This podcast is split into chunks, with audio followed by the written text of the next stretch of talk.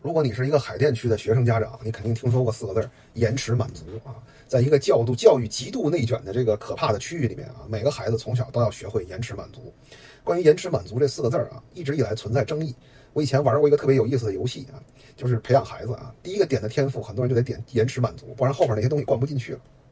这个东西呢，早年在做实验的时候呢，叫棉花糖实验啊，很有名啊，就是，呃，给小朋友两个选择，一个是如果现在你就吃糖，可以吃到一块糖；一个是如果你等十分钟吃糖，你可以吃到两块糖。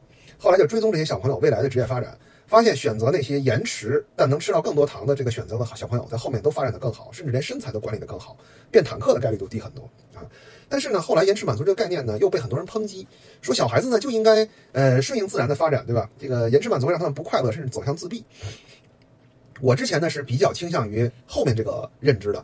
直到我看完了这本最新出来的书啊，当然这个书皮很奇怪啊，这个是内部审审读版啊，这个我也头一次享会享受到了这个内审特权啊，这你们拿到书不是这样的啊，这本书呢是当初做这个棉花糖实验的这帮科学家的最新成果啊，本人出来的啊，原汤化原食，他们就发现啊，这个延迟满足是可以后天习得的，而且远远利大于弊。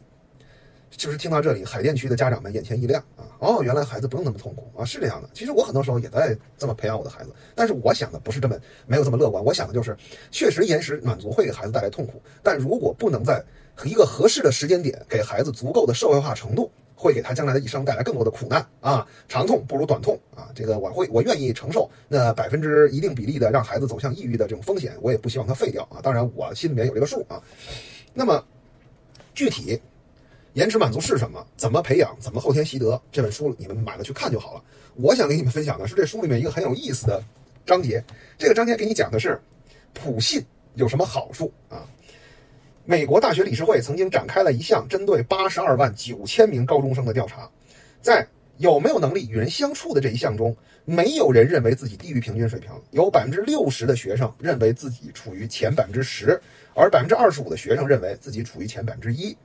你觉得可能吗？不可能。你能说百分之六十人都普信吗？那那确实是啊，普信啊。那么这种作者把这个叫自尊的幻觉啊，这种东西对我们来说有什么意义呢？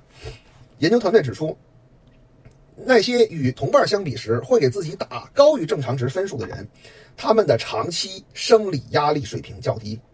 从生理学的角度讲，这一效果很大程度上是通过下丘脑垂体肾上腺轴的运转而实现的。这个运转的这个这个是这个轴呢，负责从消化到体温到情绪到性欲到体能到生理免疫等等所有的功能，它还可以体现你对压力和创伤的应对表现。普信的人啊，比那些不自信的人身体状态更健康。好了啊，原来普信可以保健啊，推荐大家没有钱可以，不普信不行啊。至于别人指责你什么普不普信，那另说啊。当然了。我们需要在普信和狂妄之间做一个平衡啊！人如果长期处于普信状态，最后一定会因为重大决策的失误而葬送自己前半生的努力。作者举的例子是彼得·雷乌斯啊，哥们儿是当年美军四星上将，后来因为性丑闻啊，这个黯然下课啊。这本书呢，里面不仅仅谈到了延迟满足，还谈到了延迟满足相关的所有概念啊。